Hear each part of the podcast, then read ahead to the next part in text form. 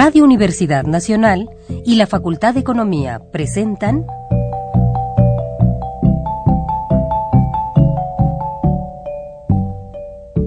Los bienes terrenales.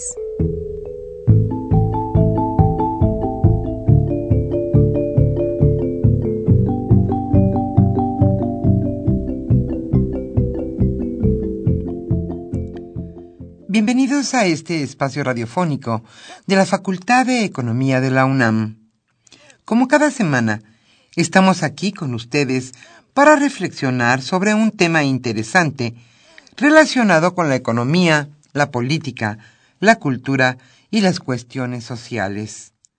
En nuestra mesa de análisis participan destacados especialistas, quienes nos acompañan hoy en este estudio y como siempre, le invitamos a participar en este programa a través de sus llamadas telefónicas. Para nosotros es un gusto saber que usted desde su casa, desde su oficina o en el lugar donde se encuentre, se interesa en el tema que tratamos. Nuestro número 5536 8989. Repito con mucho gusto, 5536 8989.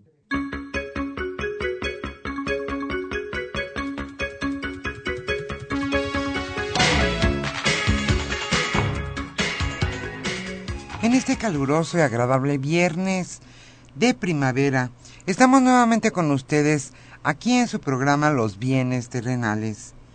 El tema que hoy abordaremos es empresas y concentración económica en México.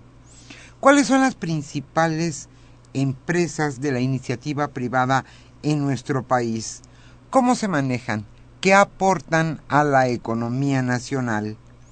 Hoy Carlos Javier Cabrera Adame charlará con Rogelio Huerta Quintanilla y también con Gustavo Vargas Sánchez. Ellos son catedráticos de la Facultad de Economía de la UNAM. Como siempre, la invitamos a participar en este programa a través de sus llamadas telefónicas. Y como siempre, también la Facultad de Economía tendrá mucho gusto en obsequiarles un libro a los primeros radioescuchas que se comuniquen a este programa. El libro que hoy estaremos obsequiando se titula México, Empresa e Innovación Ambiental, su autora Lilia Domínguez Villalobos. Hoy nos acompañan en los controles técnicos del señor Humberto Sánchez Castrejón y estarán contestando con mucho gusto sus preguntas y también anotando sus comentarios estudiantes y egresados de la Facultad de Economía. Hoy estarán con nosotros Pedro Rosales, Lilibet Hernández y Daniel Munguía. Antes de iniciar nuestra mesa de análisis, la invitamos a escuchar la economía durante la semana.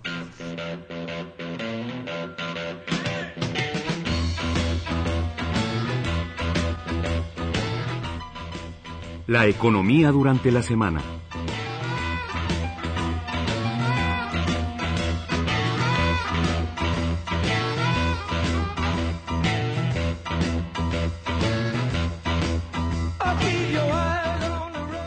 Nuestro país debe tener seguridad alimentaria. El objetivo de la reforma para el campo es alcanzar la seguridad alimentaria y equilibrar la balanza comercial para 2018. Esto lo señaló el secretario de Agricultura, Enrique Martínez.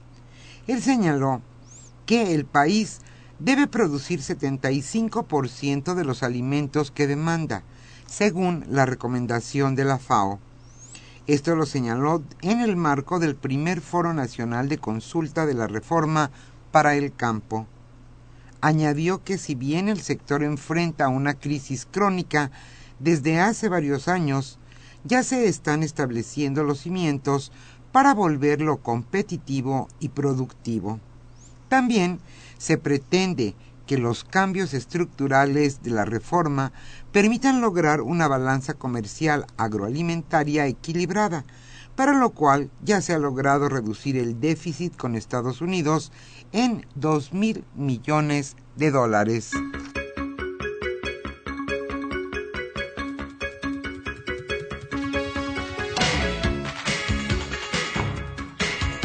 Habrá una supervisión especial para el sector energético. Por la Comisión Federal de Competencia Económica pasarán las principales decisiones en la apertura del sector energético. El órgano regulador se volcará hacia el estudio y especialización en este sector. Esto lo señaló la titular Alejandra Palacios. El sector energético en México era un monopolio legal, igual la electricidad.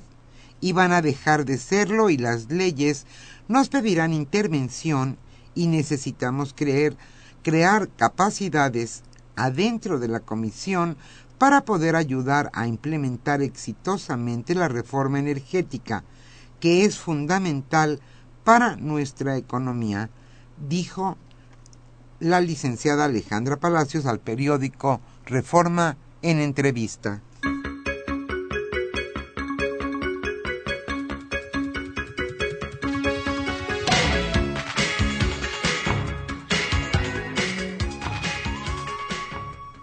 Necesario alentar el turismo y también las inversiones de China. El déficit comercial de México frente a China disminuirá si el primero es capaz de captar mayor inversión y más turistas de la nación asiática.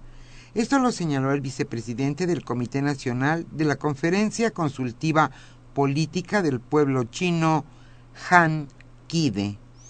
De visita en nuestro país reconoció que aunque las relaciones bilaterales atraviesan por un buen momento, existen algunos elementos como el desequilibrio comercial. Hay dos vías para resolverlo. En primer lugar, captar más inversión china en México para establecer fábricas y convertir los recursos mexicanos en productos mexicanos.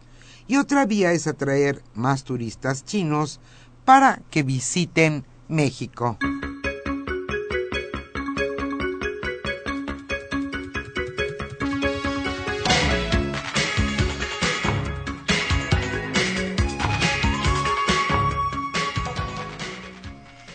Fin del secreto bancario.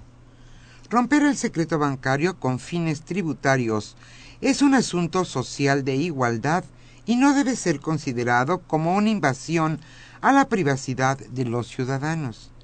Esto lo señaló Pascal Saint-Amans, director del Centro de Política y Administración Tributaria de la Organización para la Cooperación y Desarrollo Económico, OCDE en entrevista telefónica, señaló que la decisión de los 32 países miembros del organismo y algunos no afiliados de intercambiar anualmente de manera automática información bancaria y financiera de sus ciudadanos rompe con las barreras para conocer mejor quién paga impuestos y quién no. Es un asunto social, tributario, de finanzas, es un asunto de igualdad para que todos paguen impuestos de la misma manera. Cuestionado sobre si la medida supone el fin del secreto bancario, Saint Amans no dudó en responder que sí, y los bancos necesitan colaborar para hacer de la transparencia fiscal una verdadera norma.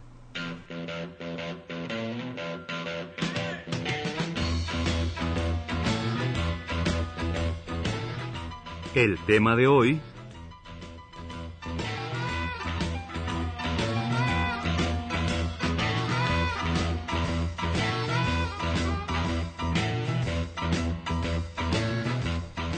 Como señalamos al inicio de este programa, el tema que hoy ocupará nuestra mesa de análisis es Empresas y concentración económica en México. Carlos Javier Cabrera Adame charlará en esta ocasión con Rogelio Huerta Quintanilla y también con Gustavo Vargas Sánchez. Ellos son catedráticos de la Facultad de Economía de la UNAM. Como siempre le invitamos a participar en este programa a través de sus llamadas telefónicas. El libro que hoy estaremos obsequiando a las personas que se comuniquen a este programa y que gusten darnos sus comentarios y también cuestionar algunas, algunas este, algunos puntos de este tema que hoy abordaremos Se titula México, Empresa e Innovación Ambiental, cuya autora es Lilia Domínguez Villalobos. Le invitamos a participar a través de sus llamadas telefónicas. Para nosotros es un gusto que usted, desde donde se encuentre, se interese por el tema que hoy abordaremos y también, desde luego, nos dé sus comentarios.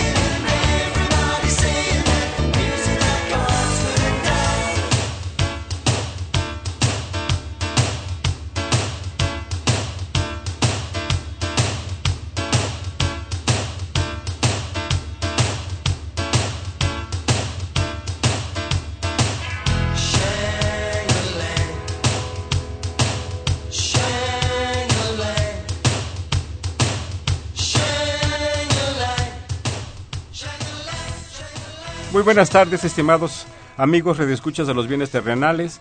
Bienvenidos a una emisión más de este programa que con mucho gusto lleva a ustedes la Facultad de Economía y Radio Universidad Nacional Autónoma de México. En esta tarde, como se mencionó en la introducción al programa, vamos a comentar eh, la situación de las empresas en México y la concentración del y la, concentración del ingreso. Eh, como eh, es sabido, las empresas eh, son eh, el, factor, el elemento que contribuye al crecimiento de las economías. Las empresas florecen eh, en los mercados. sin mercados, desde luego, no habría empresas para lo cual se requiere que haya vendedores, que haya compradores, que haya inversión. De hecho, eh, desde los orígenes del sistema en el que vivimos, desde los orígenes del capitalismo, pues han sido las empresas las que han promovido el desarrollo técnico, científico, eh, tecnológico, eh, en, en un contexto de mercados. Pero sin lugar a dudas, los mercados deben ser regulados, deben ser impulsados, deben eh, recibir el impulso de las políticas públicas, lo cual ha sucedido en prácticamente todas las partes eh, del mundo, para que las empresas se puedan desarrollar, puedan florecer y puedan crecer.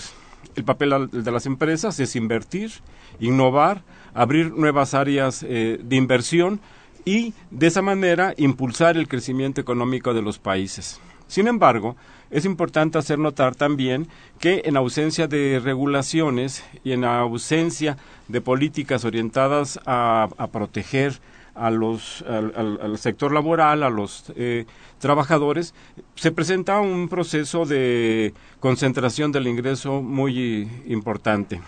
Este es el tema que nos ocupa esta tarde y para eh, comentarlo se encuentran con nosotros Rogelio Huerta Quintanilla y Gustavo Vargas Sánchez. Muy bienvenidos, buenas tardes a nuestro programa de la Facultad de Economía.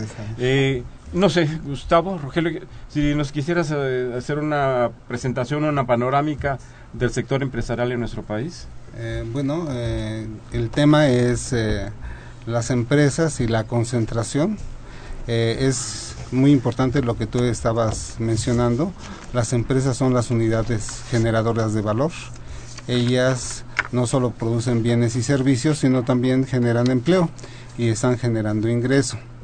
Eh, sin embargo, en nuestro país, el desarrollo histórico de las empresas ha dado lugar a procesos de concentración que requieren eh, ciertas medidas eh, que tú mencionabas eh, como procesos de regulación. Voy a ofrecer eh, unos datos de la situación por la que atraviesa la economía en términos de la empresa y la concentración. En la, la, revista Expansión que publica las 500 empresas más importantes de México nos ofrece información que es relevante, pero que a veces es necesario que nosotros subrayemos para poder entender la situación de concentración económica que vive nuestro país. Eh, el Producto Interno Bruto, ¿sí? considerando el Producto Interno Bruto de 2012, eh, y si tomamos eh, en consideración que son millones, millones de empresas las que existen en México y que producen la riqueza nacional, va a ser sorprendente y va a llamar a la reflexión la siguiente información. Tan solo 100 empresas, de esas miles y miles de empresas que están en el, país, solo 100 empresas producen el 62.15%. Es decir, más del 50% de la riqueza que produce el país. Si nosotros agregamos eh, otras 400 empresas más para llegar a las 500 empresas más importantes del país, vamos a tener el 78.8%. Es decir, el 80% de la riqueza que se genera en el país está producida por 500 grandes corporaciones. Entonces, estos datos nos muestran la gran concentración que hay en, de, la producción del valor en nuestro país. Otro dato que es muy importante se refiere a las ventas de las 100 multinacionales en México. Esas 100 multinacionales producen el 20%, el 22.5% del valor de la producción de México. Eh, vale la pena decir, eh, a veces uno piensa que las empresas eh, están muy concentradas, las grandes empresas están muy concentradas en manos de extranjeros. Eh, aunque sí la participación de los extranjeros es importante, no es, digamos, apabullante. De las 500 empresas más importantes del país, están en manos de mexicanos 308. Eh, solo 88 empresas de esas 500 pertenecen a Estados Unidos, que ocupa el segundo lugar. De las, otras, de las 200 restantes, digamos, para sí, de las, de las 200 restantes y eh, luego le sigue España con una participación de 19 empresas, eh, luego Francia con 6 empresas eh, y así sucesivamente en los demás países. Pero lo que quiero hacer énfasis es de que el poder, la influencia que hay en términos del peso económico de las empresas a nivel nacional está en manos aún ¿sí? de los mexicanos. ¿sí? Entonces, esos son algunas, algunos primeros datos eh, gruesos ¿sí? que, nos, que nos pueden dar idea de la concentración económica y del poder de, las, de estas grandes corporaciones. Eh, Rogelio, muy bienvenido. Si nos quieres eh, hacer favor de ampliar o precisar eh, sobre este panorama que ya nos adelantó Gustavo? Sí, para ampliar lo que dice Gustavo, yo voy a hacer referencia a la información que se obtiene en los censos económicos del INEGI. Y eh, en el 2008 el propio INEGI, que es el último censo que están levantando, Están levantando ahorita uno, ¿verdad? El, sí, el, el- el que será, que lo publicarán hasta finales de año, de octubre, Claro. no- noviembre de este Bueno, año. yo traigo datos del, dos- del 2008. Y ahí eh, hay una propia publicación del INEGI en donde habla de las mil empresas más grandes en el país. Y bueno, eh, en- con datos censales se puede comprobar que estas mil empresas más grandes pues producen el valor agregado censal bruto del 65% del país. Los activos fijos de esas empresas son el 62%. Y entonces, evidentemente esto confirma lo que decía Gustavo. Eh, lo más importante para mí de este análisis de lo que son las, las corporaciones gigantes que existen en el país es su influencia sobre la economía nacional. Si nos hacemos una pregunta de por qué el país no crece, yo creo que la respuesta más importante es porque no hay inversión, por eso es que no crece. Y si vemos quiénes son los que hacen la inversión en este país, o la mayor parte de la inversión, pues nos encontramos que son las mil grandes empresas. Y si esas mil grandes empresas están haciendo cerca de dos tercios de la inversión nacional, da- dado los datos del, del censo, entonces podremos comprender que efectivamente las grandes corporaciones no solamente tienen importancia en cuanto a su concentración, en su capacidad para obtener ganancias, sino también para el ritmo de crecimiento de la economía nacional. Y yo creo que eso es muy importante, ¿no? Poder entender de que ahí es donde está la inversión. El propio censo nos dice, bueno, el censo del 88, del 88 el censo económico de los 88 nos decía que había 1.305.000 establecimientos. Y en el 2008 pasamos a 3.627.000 establecimientos, o sea, 2 millones más de establecimientos. Quiere decir que en términos, digamos, de unidades productivas, el país creció enormemente. Pero con pero- pequeños, muy pequeños negocios. Pero ¿no? con negocios que son negocios de sobrevivencia, son empresas micro, que la gente tiene nada más, los pone para sobrevivir. En- es decir, de esos no depende la inversión del crecimiento económico del país. La inversión del crecimiento económico del país depende de estas grandes em- corporaciones. ¿Mm? ¿Y ahí qué es lo que pasa, eh, Rogelio? Eh, hay que eh, hacer concertaciones entre el gobierno, las, em- eh, las instituciones públicas encargadas de orientar, de fomentar, de facilitar la inversión. ¿O qué es lo que pasa? ¿O dónde están ubicadas? ¿En qué ramas están ubicadas? ¿Están ubicadas en ramas que tienen la capacidad de impulsar el crecimiento económico? Sí, ¿O Gustavo, Rogelio? Sí, mira, este, en el, en el mismo, en el mismo censo, para ver las ramas, esto que tú dices, este, digamos, en edificación residencial, ¿no? Encontramos ahí que hay empresas como ICA, Sociedad Controladora, Corporaciones Geo, Consorcio ARA, Urbi, SARE, todas las que conocemos. Bueno, esas empresas son las más grandes de ese de esa rama y son las que tienen la capacidad para hacer las inversiones y para hacer crecer el sector. Y así podemos buscar en alimentos y bebidas y podemos ubicar, por ejemplo, aquí en elaboración de cereales para desayuno, Nestlé y Kellogg. En elaboración de productos lácteos, Lala, Danone, eh, ganaderos productores de leche pura. En empacador y procesamiento de carnes y ganado y aves, podemos encontrar en cada una de las ramas las grandes empresas y esas son las responsables de esas ramas económicas. ¿Y no invierten lo suficiente, Gustavo? Mm, Bueno, yo creo que o es... qué, o qué es lo que hacen? Este, ¿Por qué no tienen eh, la capacidad ni la fuerza para impulsar el crecimiento económico? Porque queda claro que no hay crecimiento económico, ¿no? Bueno, Digo, la, estamos de acuerdo Sí. en eso. Sí, la, la- la capacidad existe. Ujú. Eh, desafortunadamente, permítame este, subrayar algo que estaba diciendo Rogelio. si no hay crecimiento es porque no hay inversión. Y la inversión, como tú lo mencionas, es una decisión soberana de las empresas.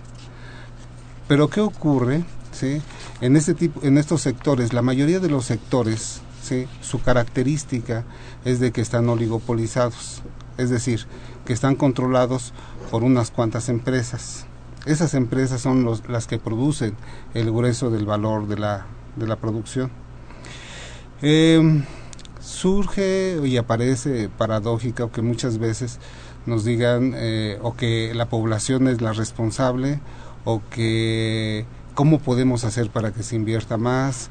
Eh, la economía no está formada por eh, un, una plataforma donde las empresas sean de la misma cantidad y la misma calidad para decidir lo que ocurre que los consumidores. Tenemos una sociedad dominada por, esas, por esos oligopolios y entonces ellos son los que definen los criterios de inversión. Si nosotros lo pensamos de una manera muy sencilla y transparente, si las empresas van a invertir, sí y solo si consideren que su proyecto de inversión va a ser rentable. Pero sin embargo, en una economía donde el mercado interno no crece o crece muy lentamente, explicado fundamentalmente por la gran desigualdad del ingreso que existe en la población y porque buena parte de la población que está sujeto a un salario mínimo, el cual aumenta cada año en 3, 3.5% y el salario este, se ve eh, deteriorado por el crecimiento de la inflación, es decir, que no hay un crecimiento de la demanda efectiva, entonces las empresas no tienen un estímulo, ¿sí? pensando en términos de que van a encontrar una demanda efectiva creciente para invertir. ¿sí? Entonces las empresas pues no invierten, ¿sí? no hacen nuevas ¿Y inversiones. cómo romper ese círculo vicioso, ese círculo descendente, esa espiral descendente que, que no permite que la economía salga del marasmo, eh, del empantanamiento en que se encuentra? Bueno, eh, yo creo que antes, yo creo que esa pregunta ¿Me merece que la, final? que, sí, que la meditemos muy bien, porque este, hay una propuesta muy, muy importante que seguramente Rogelio nos va a hacer a todos y al, al auditorio. Eh, pero, entonces, ¿qué hacen las empresas? La pregunta es, ¿qué hacen las empresas? ¿Sí? Eh, en economía a veces se dice, el, el problema de la escasez eh, es lo más importante. El problema de, realmente el problema de las empresas no es la escasez, el problema de los oligopolios es que tienen tanto dinero que no saben dónde invertirlo. ¿Sí? Pero no lo invierten en nuevas actividades productivas porque el mercado no les promete que sus inversiones sean rentables, ¿verdad? Entonces, ante esa situación, ¿qué es lo que están haciendo los grandes oligopolios? Mira, te voy a dar un, a ti y al, al auditorio, ¿sí? un, Gracias. este, un repaso un poquito de, de algunas actividades que hacen las empresas poderosas de este país. Por ejemplo, FEMSA ¿sí? se dedica a fusionar y adquirir empresas. Por ejemplo, Es el Fomento Económico Mexicano. Fomento Económico Mexicano compró Jugos del Valle, Santa Clara, Café del Pacífico, Coca-Cola de Filipinas, Farmacias ISA de México, Grupo Financiero este, Banorte, compra a ICSE, eh, compra a Prudential Financial Afore, eh, AB Invet compra a Modelo de México, Bimbo compra a Globo, a Sara Lee Corporation, el Grupo Herdes hace alianzas estratégicas con Grupo Cuo, con Hormel Foods, eh, compra Don Miguel Foods que es de Estados Unidos, compra en Estados Unidos este, otras empresas ¿Eso de, alimentos. Que, que no exploran, que no eh, invierten en nuevas áreas, sino que recompran acciones, en acciones, empresas ya existentes. existentes. Exactamente, ese es el punto, ¿sí? Tienen tanto dinero y tienen que hacer algo con el dinero, pero no invierten, porque una inversión va a generar crecimiento, va a generar empleo, que va a generar distribución del ingreso, lo, cu- lo único que hacen es apo- apoderarse o tomar posesión de otras empresas. Entonces, pues no hay un efecto multiplicador de crecimiento. Pero si hay alguna vía para romper este eh, este espiral espiral perversa, este Rogelio, porque hay un hay un punto, ¿no? Que al que hacía referencia eh, Gustavo. El tema es ¿qué es lo que limita? Es decir, ¿es la desigualdad económica y la pobreza de los mexicanos lo que limita el mercado? ¿O esta situación es producto de la dinámica económica mexicana? La desigualdad y la pobreza. Son dos interpretaciones. La de nosotros es que es la desigualdad y la pobreza la que limita el crecimiento. Es decir, que desde nuestro punto de vista, esta gran acumulación de capital que han hecho las grandes corporaciones que controlan la economía mexicana en todos los sentidos, tiene por el otro lado a la gran masa de la población en condiciones de un poder adquisitivo escaso, limitado. Y entonces, ¿qué es lo que rompe esto? Pues lo único que puede romperlo es una política dirigida desde el gobierno de redistribución del ingreso. ¿Habría algún mecanismo para ello? Sí. Rogelio? Sí, sí. Este, mira, yo creo que aquí debemos reflexionar en estos términos. Nuestra economía es una economía de mercado y en donde aparentemente lo que condiciona el mercado es el juego de la oferta y la demanda. Sin embargo, en ninguno de los mercados que nosotros hemos estudiado es el libre juego de la oferta y la demanda el que determina los precios.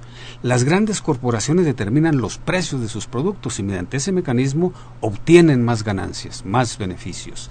Y en ese sentido, el ingreso se va concentrando todavía más. Las grandes corporaciones controlan también la contratación de sus trabajadores y los salarios que les pagan y entonces en ese sentido el ingreso se va concentrando todavía más en sus manos.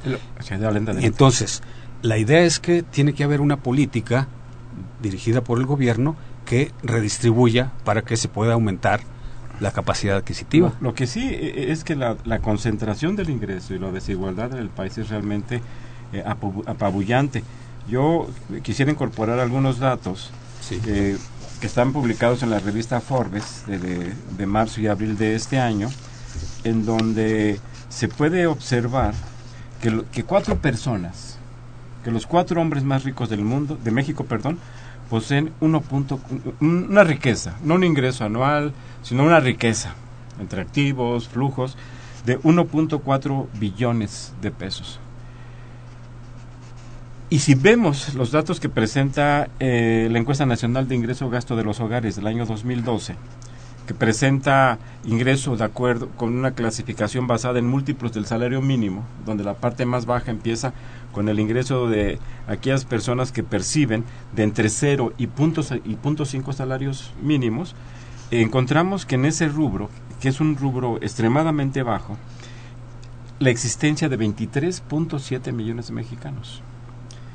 El ingreso anual de estos 23.7 eh, millones de mexicanos es de 93 mil millones de pesos al año, lo que significa el 6.6% de los de la riqueza, no de los ingresos, de la riqueza de los cuatro, de las cuatro personas más ricas de México y representa el 3.9% de los 37 hombres más ricos de México. E, es una cosa eh, eh, difícil de creer, este, que da cuenta muy clara de la, este, de la desigualdad y de la concentración en nuestro país.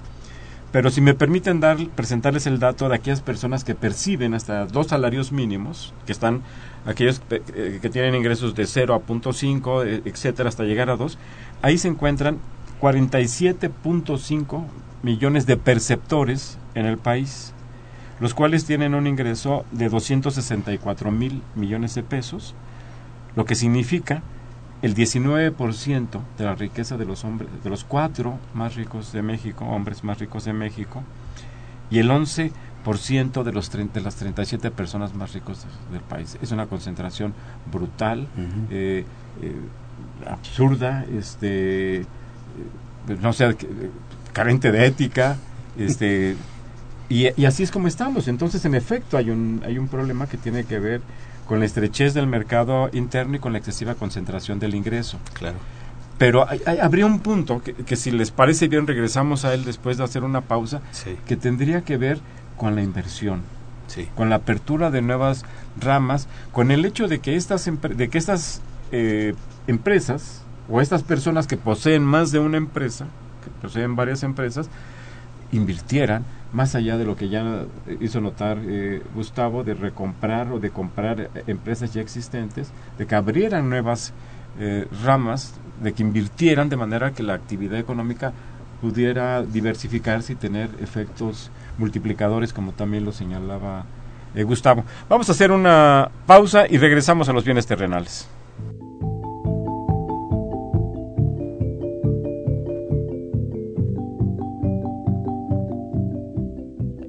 Usted escucha los bienes terrenales. Nos interesa conocer su opinión. Le invitamos a comunicarse a este programa al teléfono 5536 89 89. Repetimos con mucho gusto, 5536 89 89.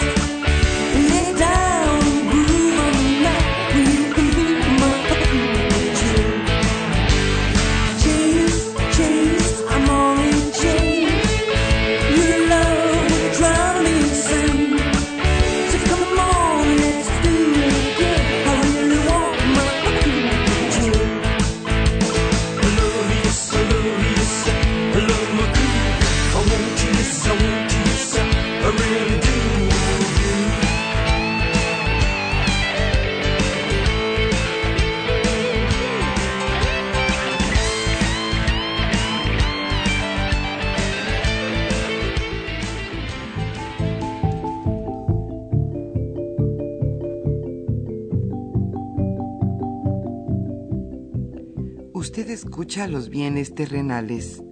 Nos interesa conocer su opinión. Le invitamos a comunicarse a este programa al teléfono 5536 89 89.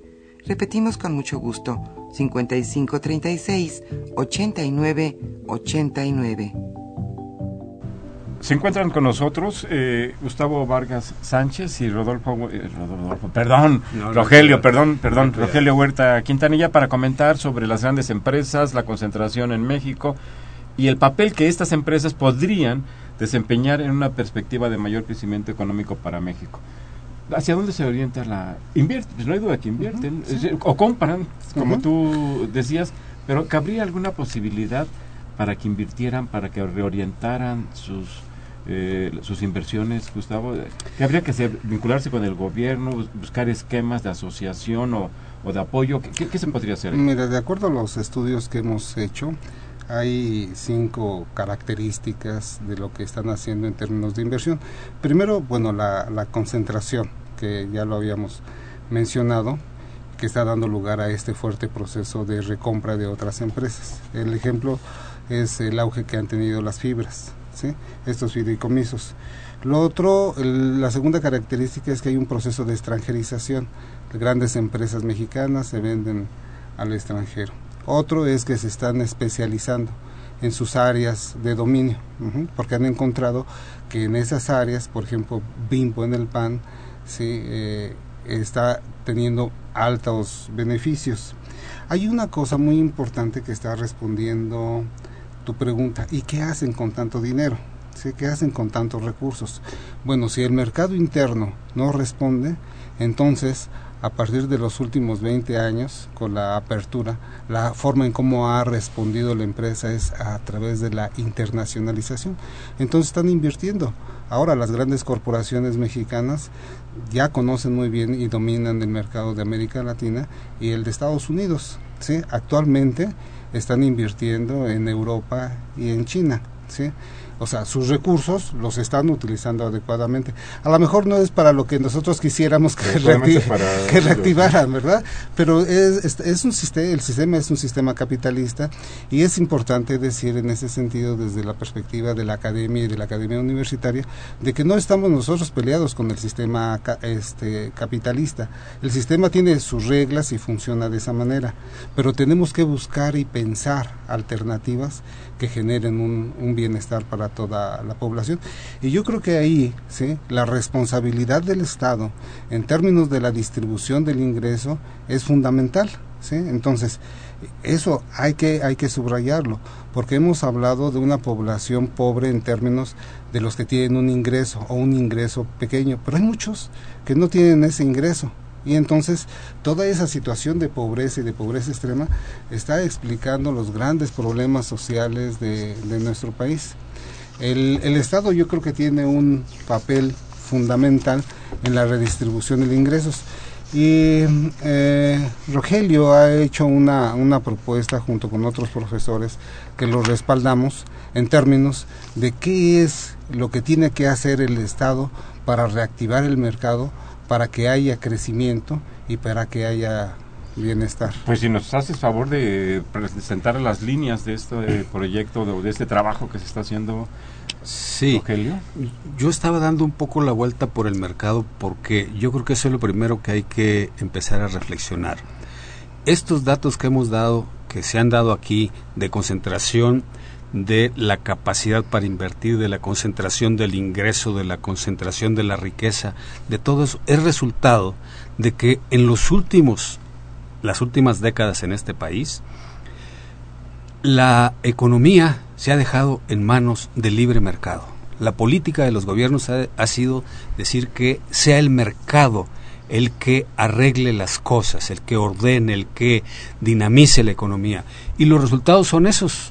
¿Por qué razón? Pues porque como dijo Isaiah Berlin, si dejan al lobo libre con las ovejas, pues pobres de las ovejas, ¿no? La concentración del ingreso y la riqueza va a ser inevitable. Entonces, lo primero que hay que pensar es que hay que cambiar eso. El Estado tiene que intervenir, los gobiernos, el gobierno tiene que intervenir. El gobierno es el responsable, ha sido históricamente el responsable de que el ingreso se, se redistribuya de distintas maneras con distintos mecanismos, pero eso ha sido su papel histórico y cuando el gobierno lo deja de cumplir, por el ingreso y la riqueza tienden a concentrarse rápidamente. En ese sentido, lo primero que hay que cambiar es eso. El gobierno tiene que intervenir para remediar esto. Vía la política fiscal. Vía la política fiscal. Vía la política de centralmente. Vía la política fiscal centralmente.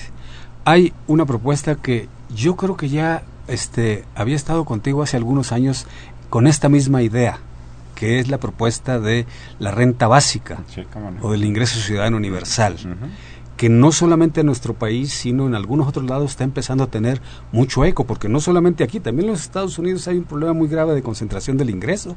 Los salarios en los Estados Unidos en términos relativos han bajado y así en otros países está ocurriendo lo mismo y la propuesta que se está haciendo es que los gobiernos tienen que intervenir de distintas formas, no con el mismo tipo de ingreso ciudadano universal, sino adaptando las características de cada país. En ese sentido, la renta básica se convierte en un mecanismo puramente redistribuidor, pero que tiene como consecuencia fundamental asegurar que los ciudadanos tengan una plataforma vital a partir de la cual puedan desempeñar sus labores. Yo, creo que, hay una coincidencia eh, en un grupo amplio de, profesores de la Facultad de Economía que, y con otro, y de otras instituciones de educación pública y, y con personas que participan en instituciones, institutos políticos, etcétera. Tiene que ver con el hecho de no, no, no delimitar el mercado, porque yo creo que ese no es el planteamiento. El, el, desarrollo, la, la, cultura moderna surge con, los, con, el surgimiento, bien va acompañada con los surgimientos de los mercados. Sin mercado simplemente no se hubiera podido dar el desarrollo técnico, científico, que ha permitido tal nivel de civilización, el que tenemos, bueno o malo, pero el que tenemos hoy. Entonces, eh, no, el punto no, es ese, no es limitar los mercados, pero el punto está en no dejar que los mercados por sí mismos generen las condiciones de, asignaciones eficientes y de distribución equitativa del ingreso, porque esa no es función de los mercados. La, la cuestión, me parece, es que en nuestro, particularmente en nuestro país, los gobiernos los, de los últimos 30 años han actuado con ese propósito de dejar que los mercados sean los que asignen eh, pues tanto los recursos como la, con la, como la propia distribución. Y se han olvidado de participar en la regulación de los mercados, en proteger a la gente que necesita, a, los sectores asalariados que necesitan de una regulación que permita mejorar sus ingresos y que les permita acceder a una vida con un mínimo de bienestar. Verdaderamente los datos que existen presentados por INEGI a través del ENIC y los datos de de riqueza de las familias que hemos mencionado aquí, la, verdad son este espeluznantes, son, son increíbles eh, que, existan estos, estos niveles, que cuatro personas eh, posean, por ejemplo, la riqueza de personas, además, perdón, quizá por atosigarlos con tantas cifras, pero representa el 8.2% del Producto Interno Bruto, de, de cuatro solamente, y representa el 32% del presupuesto de egresos de la Federación para el año 2014. E, es, es, irracional. No hay un sistema económico que tolere, que aguante e, esta situación. Nosotros los mexicanos, porque pues creamos redes sociales y los compadres y los sobrinos y los ahijados, pero es muy difícil que una economía pueda funcionar así. ¿No te parece, No, tienes razón.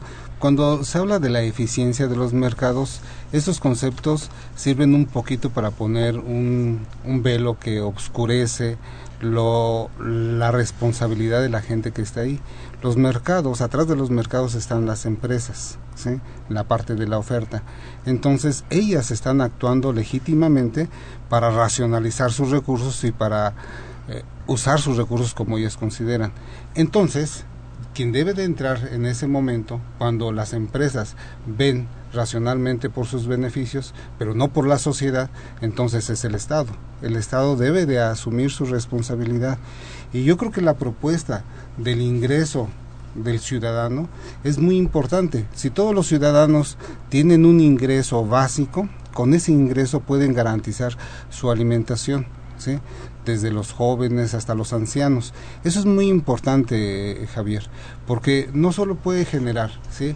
un efecto multiplicador y de crecimiento de la economía, sino yo creo que lo más importante que existe es el bienestar social. ¿Sí?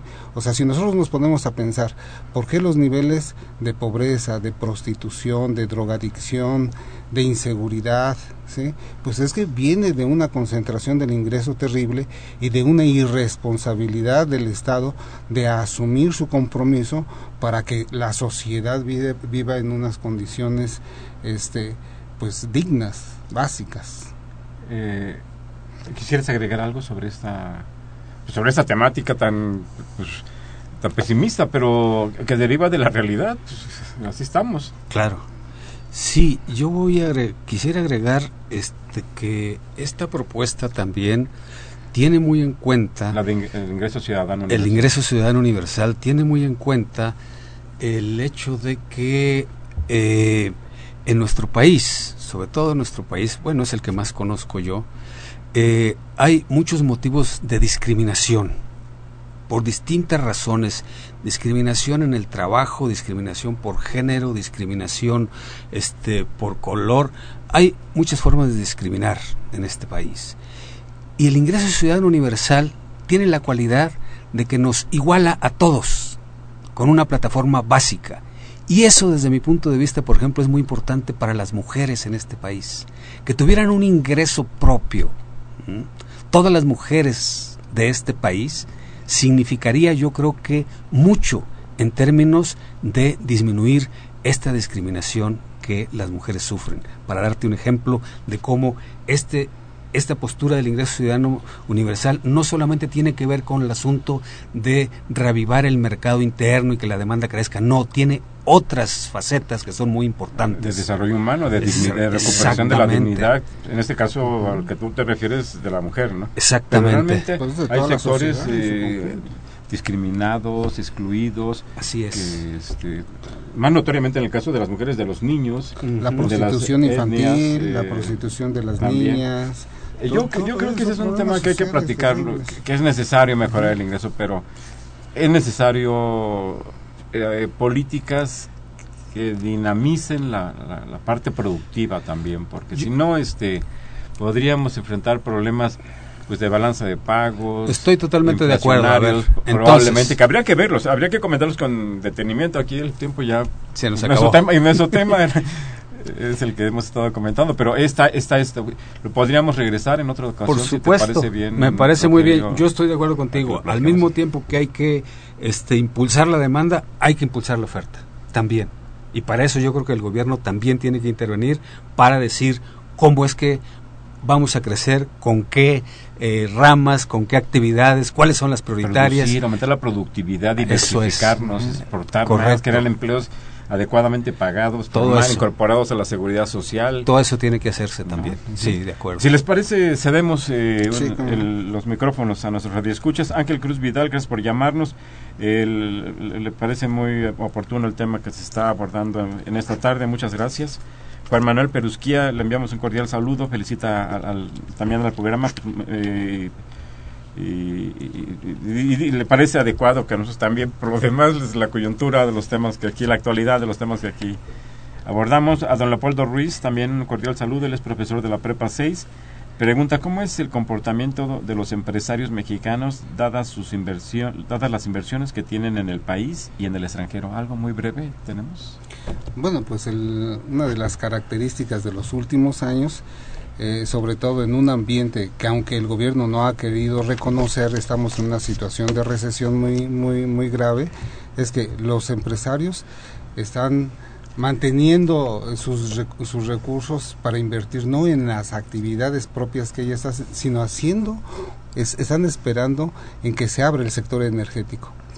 Entonces, hacia allá están apuntando todas sus, sus armas, considerando que este sector energético es y será muy rentable. Pero en qué términos generales es un sector que no arriesga, es un sector rentista, es- o, o estoy exagerando yo en la sí arriesga. Eh, No innova, eso sí está claro. Sí, no innova, eso pero sí, no, está pero clarísimo, pero Bueno, sí, también tiene sus centros de innovación, ¿no? ¿Sí? Sí, sí, eh, tal vez la innovación no es como nosotros esperáramos y quisiéramos, pero tienen centros de innovación.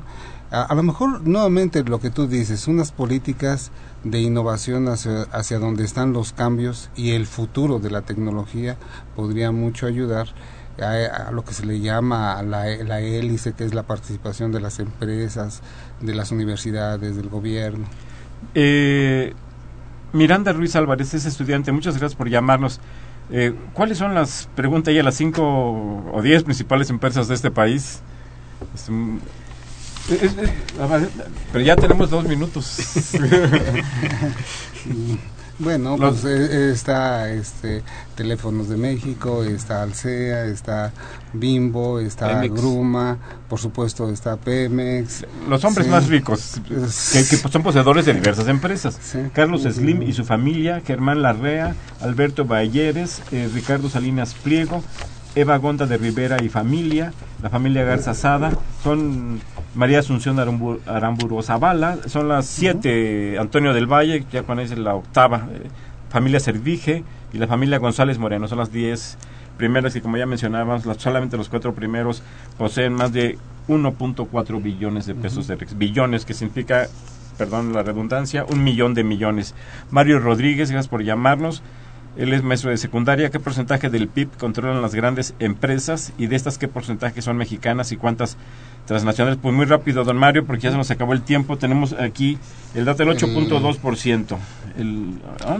el 80% del Producto Interno Bruto está producido por las 500 las cuatro, Las cuatro, los cuatro personas más ricas, el 8% del PIB. Perdón, Gustavo, ¿tú estabas agregando algún dato más? Sí, sí, sí. Nada más recuperando que las 500 empresas más grandes de México producen casi el 80% del Producto Interno Bruto. Eh, Gerardo Rocha, muchas gracias por llamarnos, eh, plantea si 500 empresas generan más del 65% del PIB, ¿Qué explica la poca recaudación que existe en el país? Ah, bueno, pues una serie de relaciones así medias oscuras, donde esas grandes empresas precisamente no pagan los impuestos, sí, por relaciones también extrañas que tienen con el gobierno. Jorge Aguilar, gracias por llamarnos desde la delegación Tlalpan.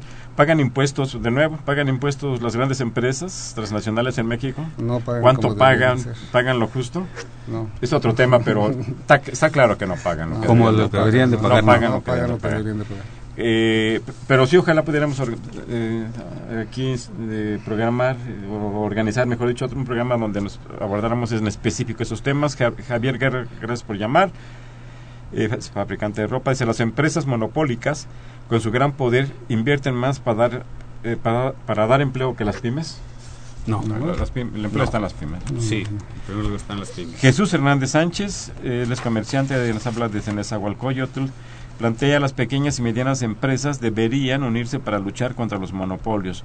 Muchos pequeños productores han quebrado por la entrada de, productos extranjeros. Eh. Completamente de acuerdo. Yo creo que deben de formarse asociación de los pequeños y medianos empresarios para hacer frente a los grandes monopolios. Roberto Sánchez nos habla, él es ingeniero, nos habla de Azcapotzalco, gracias por hacerlo. La distribución en México es perversa. ¿Cómo es posible que los hombres más ricos no paguen impuestos? además de que no crean nada para el desarrollo. Realmente solo son usureros. Pues transmitimos, don Roberto, compartimos con matices sus afirmaciones. Sin lugar a dudas, la clase empresarial mexicana le queda de ver al país en materia de crecimiento y tomando en cuenta también los enormes, enormes recursos con los que cuentan. Pues lamentablemente se nos acabó el tiempo. Muchas gracias eh, a los doctores Gustavo Vargas Sánchez por haber estado con nosotros, al doctor también Rogelio Huerta Quintanilla. Muchas gracias por haber estado aquí en este programa nuestro de la Facultad de Economía. Les recuerdo que Los Bienes Terrenales es un programa de la Facultad de Economía y de Radio Universidad Nacional Autónoma de México. Muchas gracias, muy buenas tardes y los esperamos el próximo viernes.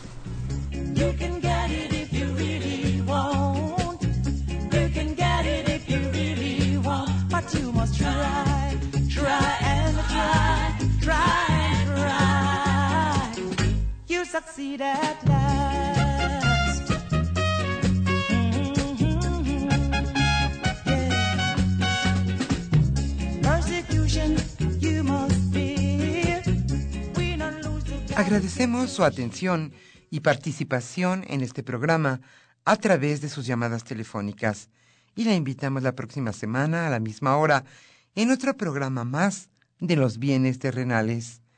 La coordinación general fue de Carlos Javier Cabrera Adame.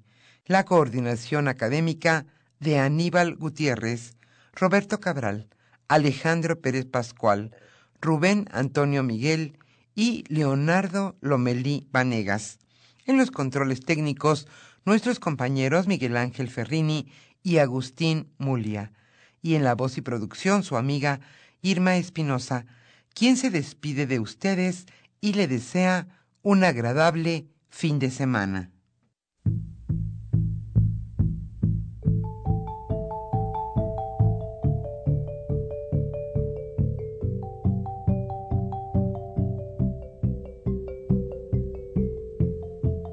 Radio Universidad Nacional y la Facultad de Economía presentaron Los bienes terrenales.